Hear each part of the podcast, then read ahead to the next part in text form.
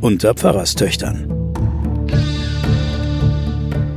Die Geheimnisse der Bibel mit Sabine Rückert und Johanna Haberer.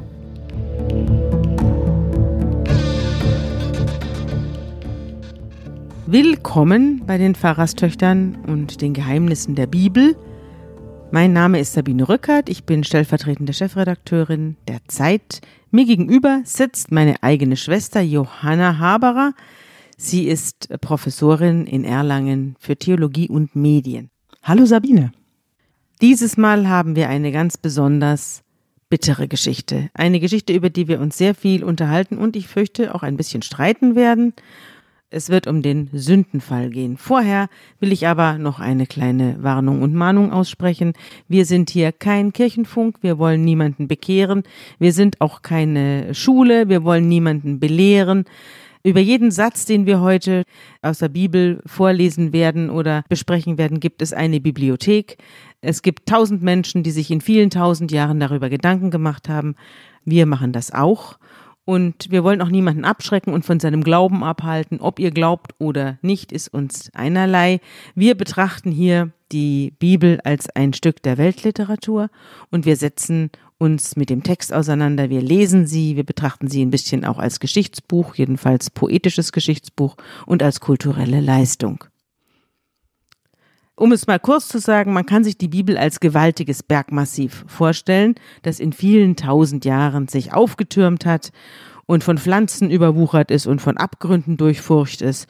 Und während die Bibelwissenschaftler dieses Gebirge vermessen und die Historiker die Granitschichten mit dem Hämmerchen abschlagen und die Theologen im Inneren nach Gold suchen, wandern wir, meine Schwester und ich, über das Gebirgsmassiv hin und wir schauen uns einfach die Gegend an und wir freuen uns an der Schönheit der Landschaft. Aber vielleicht auch müssen wir ab und zu mal von diesem Gemälde, das wir dann anschauen oder von dieser Landschaft, die wir dann anschauen, auch natürlich ein paar Irrtümer klären, ein bisschen die Patina abkratzen und sagen, was gab es denn gerade diese Geschichte, die wir heute erzählen, vom sogenannten Sündenfall die hat eine solche Wirkmacht in unserer Kultur. Mhm. Und wir müssen wirklich mal fragen, ob das alles, was wir davon gehört haben, auch wirklich drinsteht.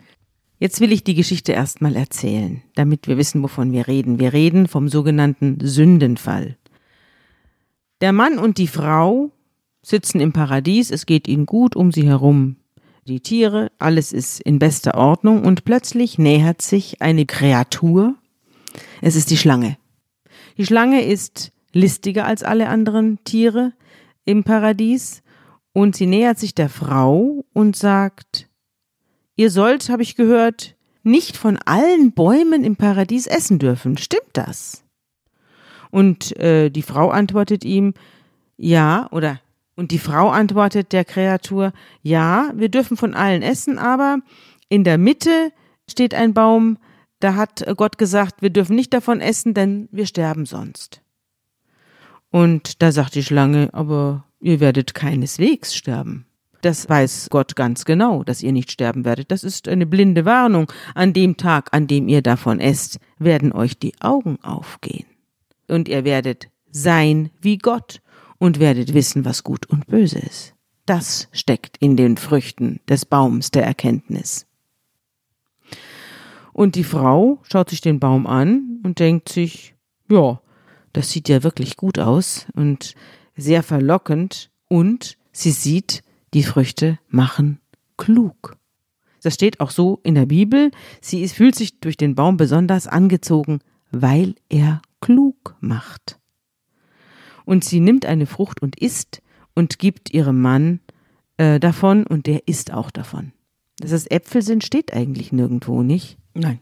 Von Äpfeln steht, steht, nichts drin. Da steht nichts von Äpfeln, das hat irgendeiner erfunden. Es ist eine Frucht. Es kann mhm. auch sonst was sein. Ja, aber es ist in dieser altorientalischen Umwelt ist der Apfel galt als eine besonders wunderbare, süße, rotwangige, ganz besonders wunderbare Frucht. Ja. Und der Wurm war noch nicht drin, der war noch außen am Apfel. Und sie essen beide davon und auf einmal gehen ihnen die Augen auf. Es wurde ihnen die Augen aufgetan, so steht es in der Bibel, und sie merken plötzlich, dass sie nackt sind und sie schämen sich. Und sie nehmen Feigenblätter und binden sich daraus so ein Röckchen, um ihre Genitalien und den Hintern zu verbergen. Und dann hören sie auch schon, wie Gott durch das Paradies kommt und verstecken sich. Und Gott ruft, hallo, wo seid ihr? Kommt mal raus. Aber sie kommen nicht raus, sondern sie rufen von hinter dem Gebüsch heraus. Und Gott fragt den Adam, wo bist du denn? Und er sagt, ich habe dich gehört im Garten, aber ich fürchte mich vor dir, denn ich bin nackt.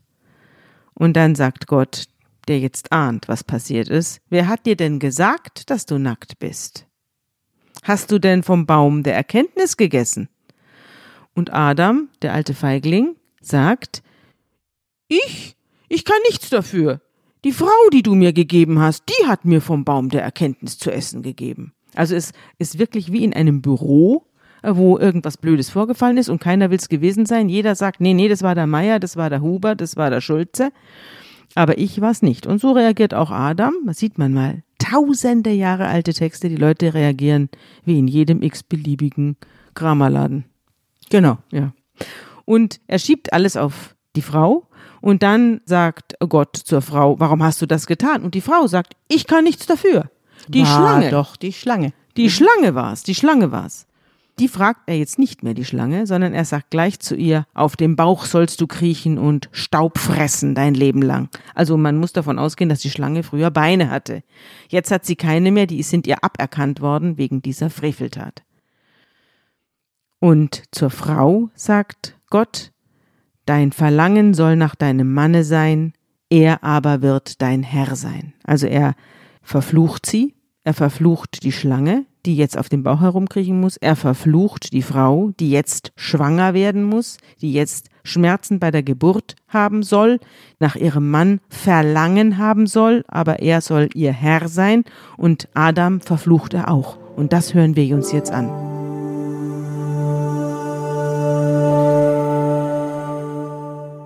Verflucht sei der Acker um deinetwillen. Mit Mühsal sollst du dich von ihm nähren dein Leben lang. Dornen und Disteln soll er dir tragen, und du sollst das Kraut auf dem Felde essen. Im Schweiße deines Angesichts sollst du dein Brot essen, bis du wieder zu Erde wirst, davon du genommen bist. Denn Staub bist du, und zum Staub kehrst du zurück.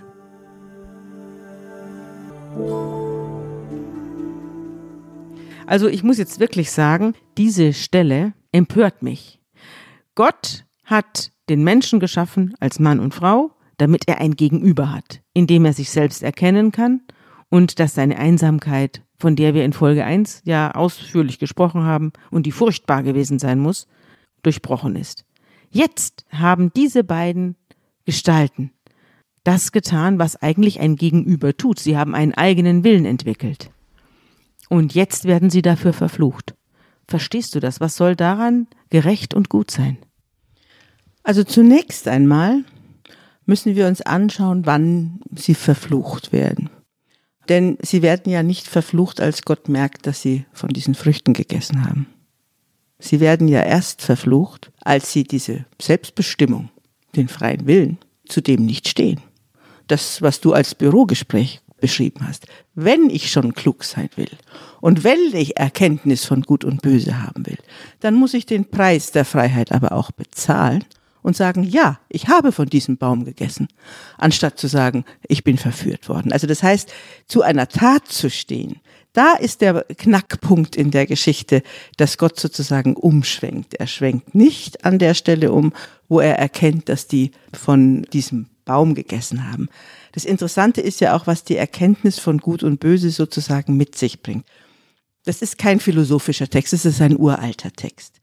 Und dieser uralte Text, der spricht davon, dass Menschen tatsächlich unterscheiden können, was lebensfreundlich und was unfreundlich ist, was nützlich und was schädlich ist. Ganz pragmatisch. Das stimmt ja auch, das können sie ja auch. Und das erzählt aber auch von einer menschheitsgeschichtlichen Zeit, in der die Menschen zunächst mal, ich sage jetzt mal, in einer Unschuld in der Natur gelebt haben und von den Früchten gegessen haben und versorgt worden sind.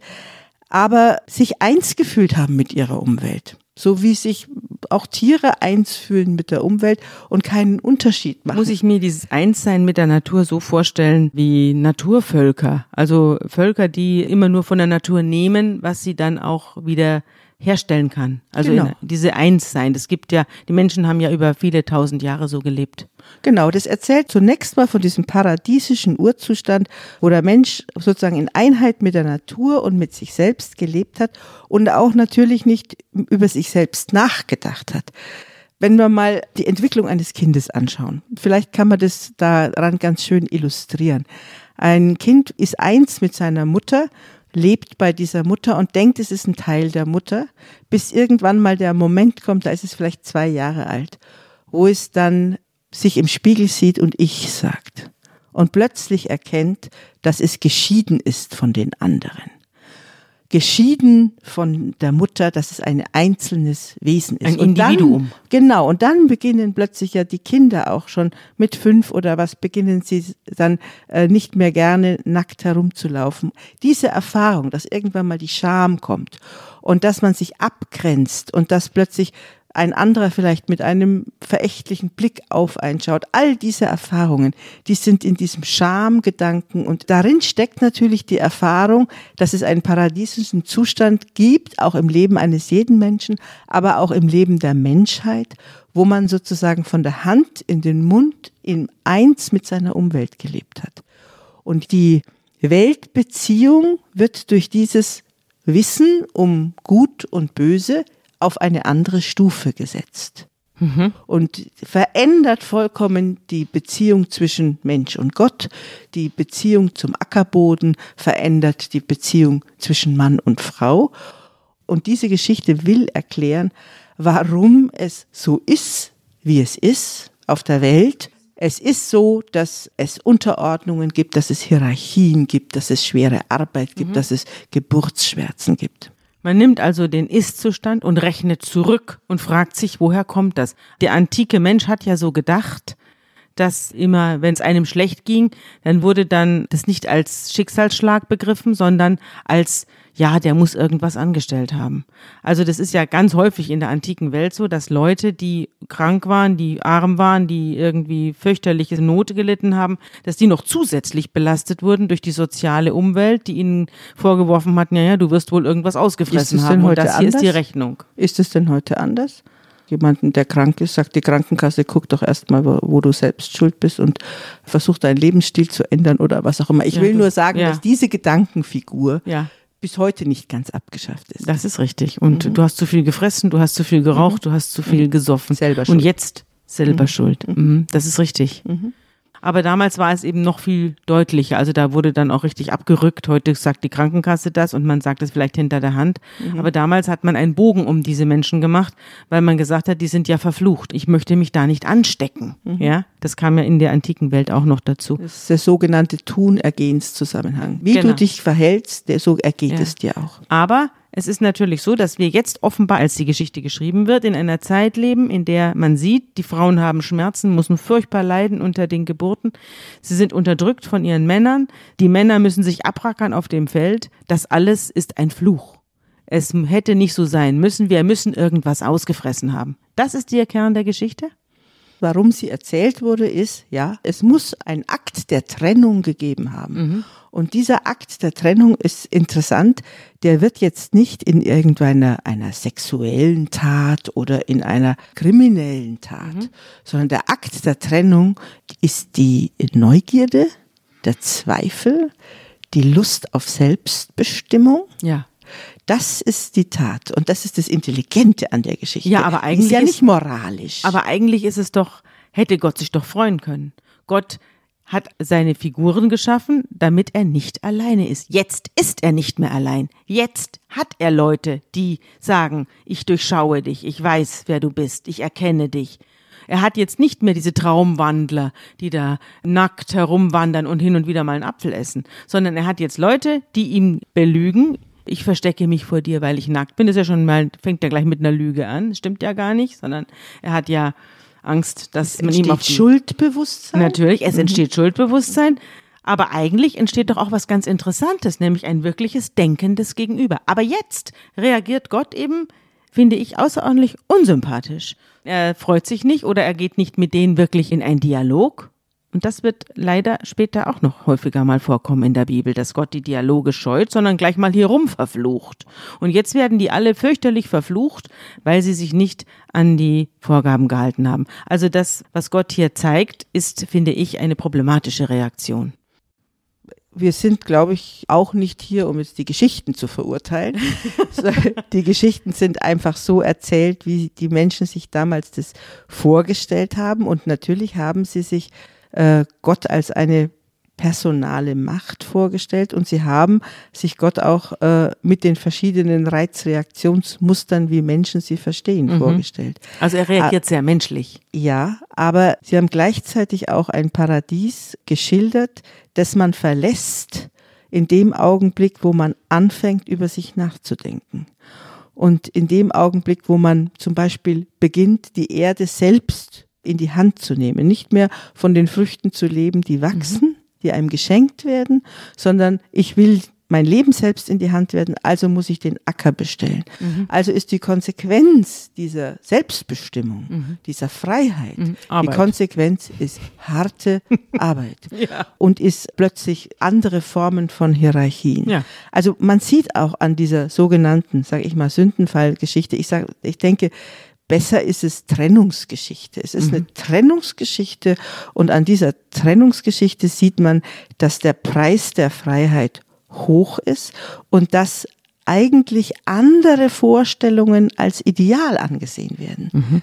Dass auch dieses Adam- und Eva-Verhältnis am Anfang oder Mann- und Männin-Verhältnis mhm. wird als gleichberechtigt angesehen. Also ihr seid beide Ebenbilder. Während dann unterm Fluch, dann kommt die Hierarchie. Darf ich dir mal eine Frage stellen zu der Utopie? Also die Vorstellung, wir alle sind mit der Natur im Einklang und das ist das, was du gerade gesagt hast, das ist der Zustand, den wir alle herbeiträumen. Möchtest du das wirklich? Möchtest du wirklich im Zustand der nebulösen, also so wie ein bisschen wie unter Propofol da herumwandern und im Eins mit der Natur sein? Ich möchte das nicht. Ich bin ganz froh, dass da vom Baum der Erkenntnis gegessen wurde. Also es wird als ein Fluch angesehen in dieser Geschichte, aber gleichzeitig ist es der Anbeginn der Menschheit. Es ist der Anbeginn der ganzen Zwiespältigkeit, mhm. in der wir Menschen eben sind, mit unseren Potenzialen, mit unseren göttlichen Potenzialen und mit unseren Selbstbestimmungsansprüchen. Und diese Geschichte erzählt aber in dem Augenblick, wo wir selbst bestimmen und uns massiv von Gott unterscheiden und uns sozusagen, jetzt sage ich jetzt mal, nicht mehr an die Regeln halten. In dem Augenblick beginnt aber auch die Schieflage. Die, die Gefahr zur Selbstzerstörung. Mhm. Das steckt da drin. Und es beginnt die Schieflage und es beginnen die Ungerechtigkeiten. Und es beginnt natürlich die untröstliche Liebesgeschichte, um jetzt wieder zur literarischen Figur Gott zurückzukehren, die untröstliche und dann letztlich ja auch ein bisschen schiefgegangene Liebesgeschichte zwischen Gott und den Menschen. Aber ich habe noch eine Frage, die gilt der Schlange. Die Schlange ist ja eine Kreatur, die auch von Gott geschaffen ist, so steht's ja hier in unserem Buch. Eigentlich ist ja gar nicht der Mann und auch nicht die Frau die Ersten, die sich tatsächlich von Gott emanzipieren, sondern diese Kreatur. Diese Kreatur sagt, Gott lügt und es stimmt. Gott hat die Menschen angelogen. Er hat ihnen gesagt, wenn ihr von diesem Baum esst, dann werdet ihr sterben. Und die Schlange sagt, stimmt ja gar nicht. Und die Schlange hat doch recht. Die Schlange lügt nicht. Das ist doch das Interessante mhm. an dieser Geschichte. Die fragt mich manchmal, ist sie nicht geschickt von Gott, damit hier alles mal aufwacht? Also auf jeden Fall sind all die Deutungen, die in diese Geschichte hineinlesen, dass es sozusagen eine böse Gegenmacht gibt. Ja. Die sind Quatsch. Also der Garten Eden ist von Gott geschaffen und alle Tiere damit, das ist die Vorstellung, mhm. das ist das Konzept. Mhm. Und in diesem Konzept gibt es auch besonders listige listige, intelligente Lebe schlaue. Lebewesen, mhm. schlaue Lebewesen. Und diese schlauen Lebewesen, die bezweifeln, stellen in Frage und damit ist der ganze Drang des Menschen gemeint, der sagt, ich will mehr wissen, ich will weiterkommen, ich stelle in Frage meinen Status in Frage. Es muss noch woanders hingehen. Mhm. Ich bin nicht selbstzufrieden. Mhm. Das ist damit beschrieben mhm. und es ist zunächst mal beschrieben als ein Risiko. Mhm. Also Gott läuft seine eigene Schöpfung aus dem Ruder auf Deutsch. Und zwar gleich ein paar Tage später, ne? Gleich, gleich am Anfang ist das Risiko sozusagen, dass der Mensch sich selbst bestimmt und sein will wie Gott und sich nicht mehr einreihen will. Das ist gleich beschrieben. Ich meine, wir erleben das eigentlich in der ganzen Menschheitsgeschichte, dass in dem Augenblick, wo Menschen anfangen, über andere zu herrschen und mit Gewalt über andere zu herrschen und sein wollen wie Gott für andere, dass das dann in der Regel einfach zerstörerische Folgen hat. Mhm. Dieses Wissen ist dort zu Hause, aber auch das Wissen darum, dass es einen Preis kostet, aber einfach im menschlichen Wesen mit drin ist, im Ebenbild, dass er fragt, dass er neugierig ist, dass er wissen will, dass er in Zweifel zieht. Und das ist ein Teil unseres Menschseins. Das beschreibt es. Und das heißt aber auch in dem Augenblick, dass zu der Intelligenz und zur Erkenntnis auch die Trennung gehört mhm. und äh, das Unterscheiden. Ich und Gott, ich und du, ich und meine Mutter, Mann und Frau. Und dass ich mich dann schützen muss, dass ich Kleider anziehen muss, dass ich äh, mich auch vor den Blicken der anderen schützen muss. Dieses, dieses Schamgefühl. Also äh, da stecken ganz viele kulturelle Erfahrungen drin in dieser Geschichte, die zunächst einmal mit Sünde, außer dass man, wenn man übersetzt, das Wort Sünde, das heißt, kommt von Sund, das heißt ja im Grunde genommen von Abgrund, mhm. steckt auch die Trennung drin. Mhm. Das da, ist unüberbrückbar. Dieses unüberbrückbar, da, da müssen wir einfach zunächst einmal aus unserem christlichen Gedächtnis dieses ganze Moralinsaure rauskürzen. Ja, aber wir müssen auch vielleicht herauskürzen, dass Gott es immer richtig, so richtig gut mit uns meint, nicht? Ich meine, wie die Schlange, die da kommt und äh, sich da heranwanzt, also die ganze Gottessicht der alten Hebräer, wir werden ja in den nächsten Folgen da noch eine Menge davon hören, ist keineswegs davon geprägt, dass sie es hier nur mit einem lieben, guten Gott zu tun haben, sondern sie haben es auch mit einem, der sie ununterbrochen auf die Probe stellt. Und da fängt, das fängt ja hier schon an. Und der sie so ein bisschen im Unklaren hält und der seine Macht ausspielt. Also es sind nicht immer nur sympathische Züge, die hier zu hervortreten. Also der liebe Gott der liberalen demokratischen Gesellschaften, die die Gerechtigkeit und Balance der verschiedenen Institutionen hochhält und äh, wo alle mitreden dürfen und am Ende dieser liebe Gott, den gibt es im Alten Testament nicht. Nein. Und es gibt überhaupt eigentlich auch in der Geschichte der Theologie, wenigstens der intelligenten Theologie, ist Gott nicht lieb. Mhm. Es gibt höchstens die Formel, wir müssen uns von dem verborgenen Gott zu dem lichten Gott flüchten. Aber dass Gott eine verborgene Seite hat und eine, eine grausame Seite. Seite. Also wenn man versucht, von Gott zu reden und vom Sinn des Lebens zu reden und Gott überhaupt anzunehmen und damit aber zu assoziieren, dass wir im Leben Erfahrungen machen, die furchtbar sind, die Tragödien sind, wo wir abstürzen, wo wir zum Mörder werden, wo wir zum Dieb werden, wo wir lügen, wo wir betrügen, wo wir intrigant sind. All diese menschlichen Erfahrungen sind in unseren ersten Büchern Büchern der Bibel schon aufgehoben und schon mal beschrieben. Mhm. Und all diese menschlichen Erfahrungen, die werden gleichzeitig aber mit Gott gedacht. Und sie werden gleichzeitig aber von den anderen Potenzialen her gedacht. Mhm. Immer mhm. in Beziehung gesetzt zur Utopie. Mhm. Du kannst auch ganz anders. Mhm. Machen wir mal weiter, denn Gott macht jetzt Folgendes. Er hat ja die beiden jetzt verflucht. Er hat die Schlange verflucht, die jetzt herumkriechen muss. Er hat Eva verflucht, die jetzt unter Mühen Kinder gebären soll und von ihrem Mann unterdrückt wird. Und er hat äh, den Mann verflucht, der jetzt auf dem Acker schuften muss. Und jetzt wirft er sie auch noch aus dem Paradies. Sie müssen raus hier. Aber vorher finde ich auch wieder irgendwie rührend. Gott, der Herr, macht Adam und seiner Frau Röckchen aus Fellen und zieht sie ihn an. Also man muss sich das vorstellen wie so eine Puppenstube. Jetzt zieht er ihnen noch was an, bevor sie in die Kälte hinaus müssen, setzt er ihnen noch eine Mütze auf. Ist das nicht irre? Ja, das hat man aber auch immer wieder in den Geschichten, dass dann der großen Auseinandersetzung, der großen Enttäuschung kommt dann so eine Bewahrungsgeste. Aber natürlich auch diese Erfahrung, dass plötzlich Tiere getötet werden, um sich anzuziehen. Also diese kulturhistorische Erfahrung, dass plötzlich Tiere dazu herhalten müssen, dass Menschen sich bekleiden. Ja.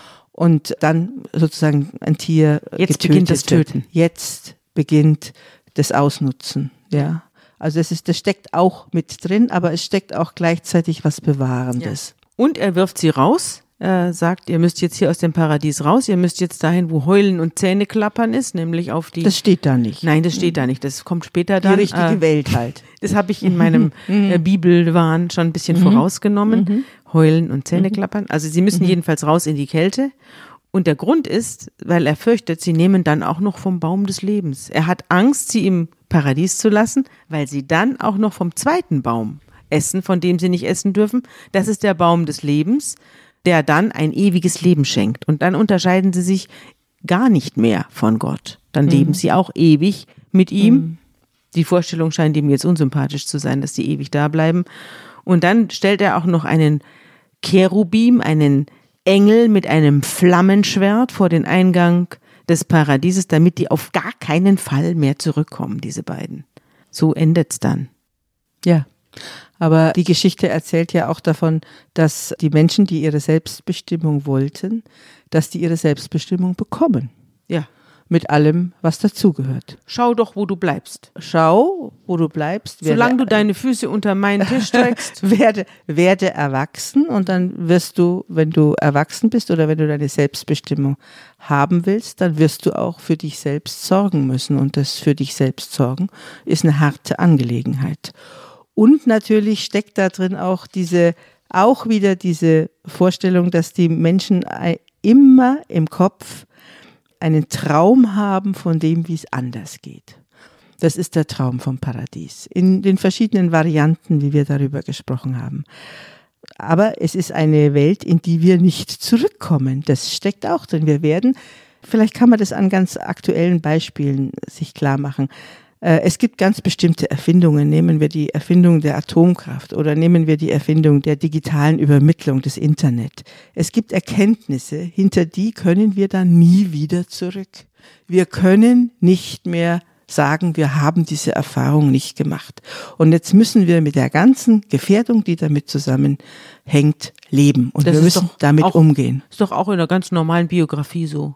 Wenn du eine bestimmte Erfahrung machst, kommst du hinter diese Erfahrung nicht mehr zurück. Genau. Und das ist der Cherubim. Und das ist dieses, hinter mir liegt etwas, wo ich noch gar nicht wusste, wie die Realität sein kann. Und ich komme aber nicht mehr zurück. Ja, du hast dir aber trotzdem das gute Wort zum Ende sehr tröstlich ausgesucht. Es kommt aus einem sehr schrecklichen Kapitel, nämlich aus der Offenbarung des Johannes, die Apokalypse. Und trotzdem gibt es dort eine große tröstliche Vision. äh, Vision und die hast du dir gewünscht als das gute Wort zum Schluss.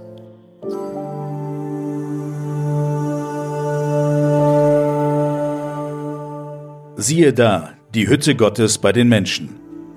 Und er wird bei ihnen wohnen, und sie werden seine Völker sein, und er selbst, Gott mit ihnen, wird ihr Gott sein. Und Gott wird abwischen alle Tränen von ihren Augen, und der Tod wird nicht mehr sein. Noch Leid, noch Geschrei, noch Schmerz wird mehr sein, denn das Erste ist vergangen.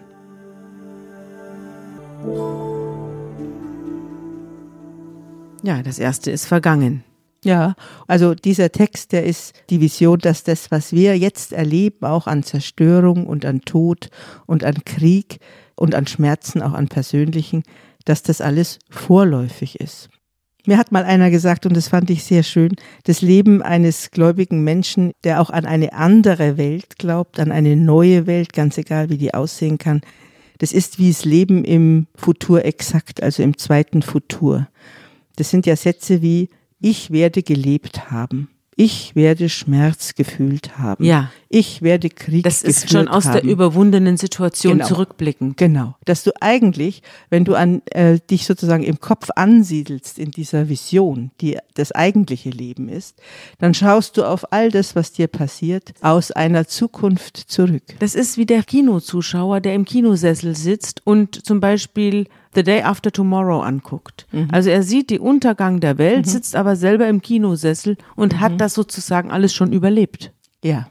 Das ist ein bisschen dieses Kino, machen unsere Schöpfungsgeschichten und die sogenannte Sündenfallgeschichte oder die Scheiternsgeschichte aus. Und wir sitzen, wenn wir sozusagen an diese Vision des Guten und an die Potenziale, von denen überzeugt sind und daran glauben, dass es möglich ist, sitzen wir immer im Leben ein bisschen in einem Kinosessel, weil wir das andere Bild im Kopf haben und alles, was uns passiert, als vorläufig betrachten dürfen. Mhm. Na gut. Vorläufig sind wir jetzt auch am Ende und die Pfarrerstöchter verabschieden sich mit den Geheimnissen der Bibel und wenn ihr Lust habt, wieder in 14 Tagen. Tschüss, bis zum nächsten Mal. Tschüss.